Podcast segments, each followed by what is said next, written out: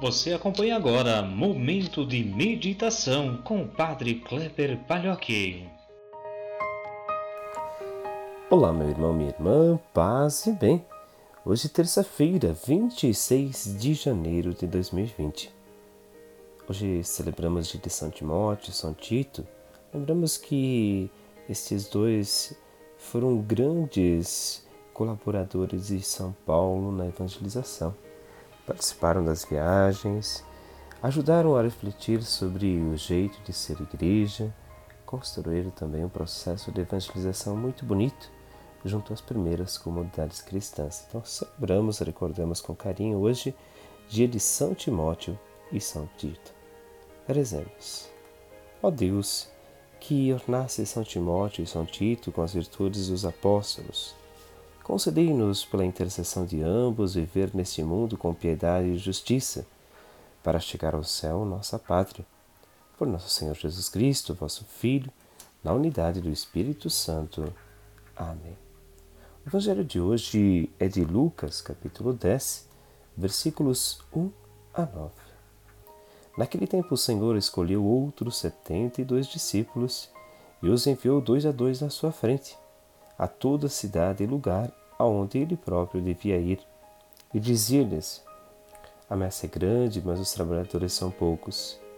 Por isso, pedi ao dono da messe que mande trabalhadores para a colheita. Eis que vos envio como cordeiros para o meio de lobos. Leveis bolsa, nem sacola, nem sandálias, e não cumprimenteis ninguém pelo caminho. Em qualquer casa que entrardes, dizei primeiro: a paz esteja nesta casa. Se ali morar um amigo da paz, a vossa paz repousará sobre ele, senão ela voltará para vós.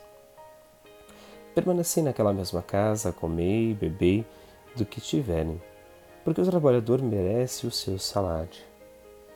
Não passeis de casa em casa. Quando entrardes numa cidade e fordes bem recebidos, comei do que vos servirem, curai os doentes que nela houver e dizei ao povo: O reino de Deus está próximo de vós. Meus irmãos, minhas irmãs, hoje, como falamos, recordamos São Timóteo e São Tito, e o Evangelho nos aponta esta escolha dos outros 72 discípulos, abrindo também a oportunidade para percebermos que o convite a pertencer ao caminho do Senhor é um convite aberto. Cabe também este convite a cada um e a cada uma de nós.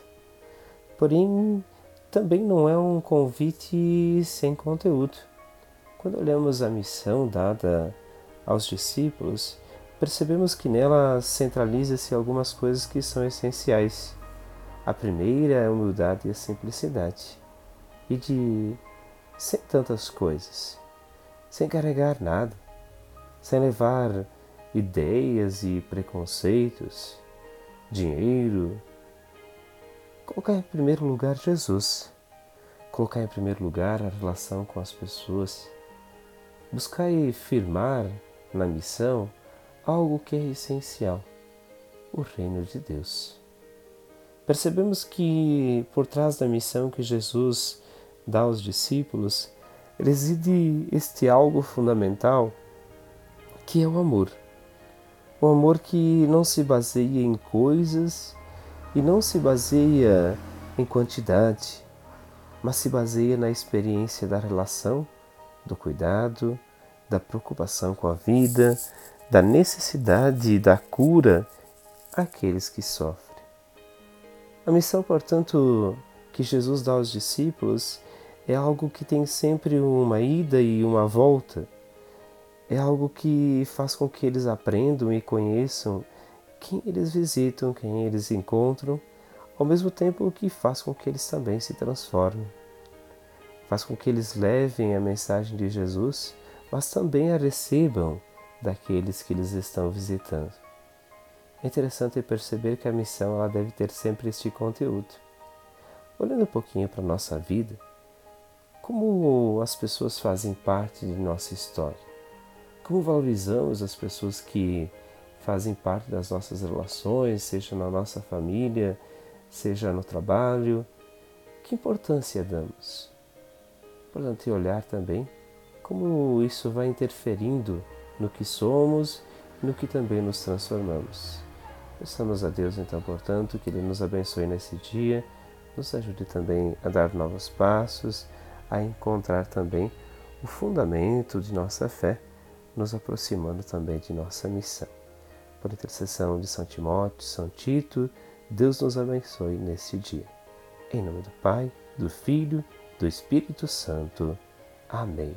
Um grande fraterno abraço, um ótimo dia. Nos encontramos amanhã.